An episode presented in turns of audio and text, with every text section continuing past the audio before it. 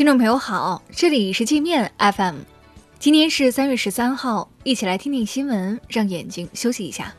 首先，我们来关注国内方面的消息。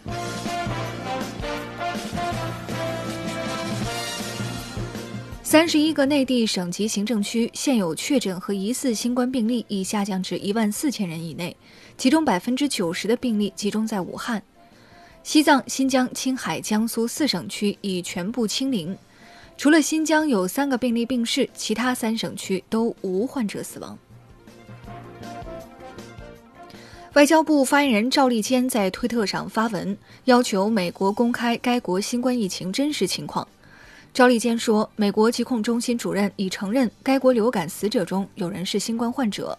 该国零号病人究竟是什么时候出现的？美国究竟有多少人被感染？美国需要给中国和世界一个解释。中央指导组副组长陈一新说：“武汉疫情防控的第一仗大局已定，胜利在望。在严格防控的基础上，要及早谋划布局，打好打赢武汉经济发展的第二仗，把武汉的人气再聚起来，经济生态重塑起来，让外面的人回来，里面的人不想走。”由于新冠疫情对美国医疗体系造成冲击。美国决定不对口罩、听诊器、血压计、袖带等从中国进口的医药用品加征关税。美国此前已将产自中国的洗手液、医用手套等产品移出征税清单。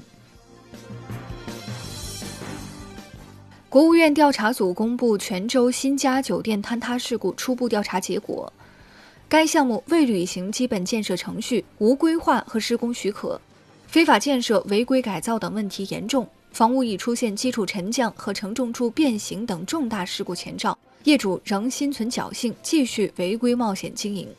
地方职能部门监管不到位，打非治违，流于形式，导致安全关卡层层失效，最终酿成惨烈事故。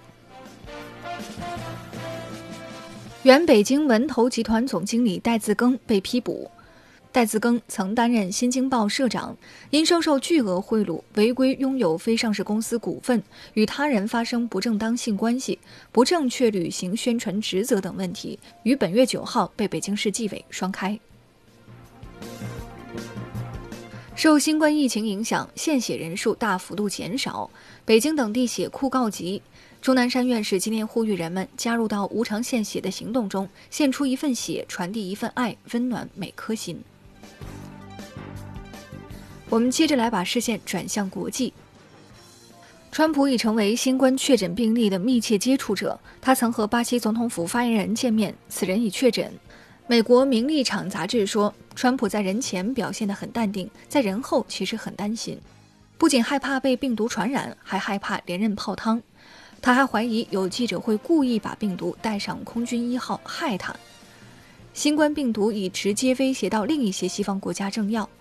加拿大总理特鲁多的妻子、西班牙副首相的妻子和该国众议院副议长，以及澳大利亚内政部长已先后确诊。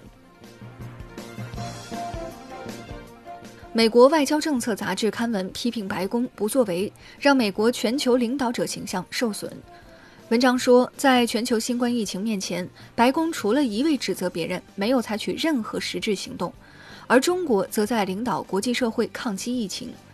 文章作者克拉姆林奇还请求美国国务卿蓬佩奥不要再像个学童那样为图一时痛快对中国骂骂咧咧，要有成年人的样子。意大利新冠确诊患者已超过一万五千人，死亡超过一千人，病死率上升到百分之六点七二。由于得到中国帮助以及遭到周边国家歧视，意大利人对华态度急转。除了感恩中国，还有不少意大利人呼吁人们就之前歧视华人的行为道歉。他们还希望中国派警察去帮意大利执行隔离措施、筛查病人。不少意大利网民说，在灾难面前，欧盟和美国都对意大利袖手旁观，只有中国指望得上。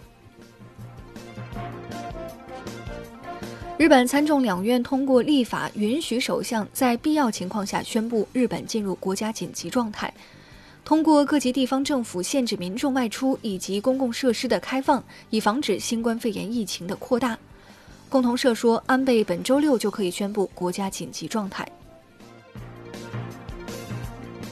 美国三大股指当地时间十二号继续暴跌，并触发熔断，道指收跌百分之九点九九，标普五百收跌百分之九点五一，纳指收跌百分之九点四三，全部走入熊市。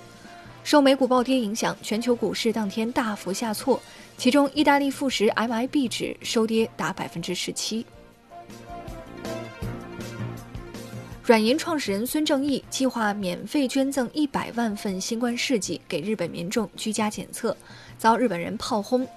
日本网民说，让民众自行检测可能会导致大批检出阳性的人往医院跑，导致医疗系统崩溃，引发社会恐慌。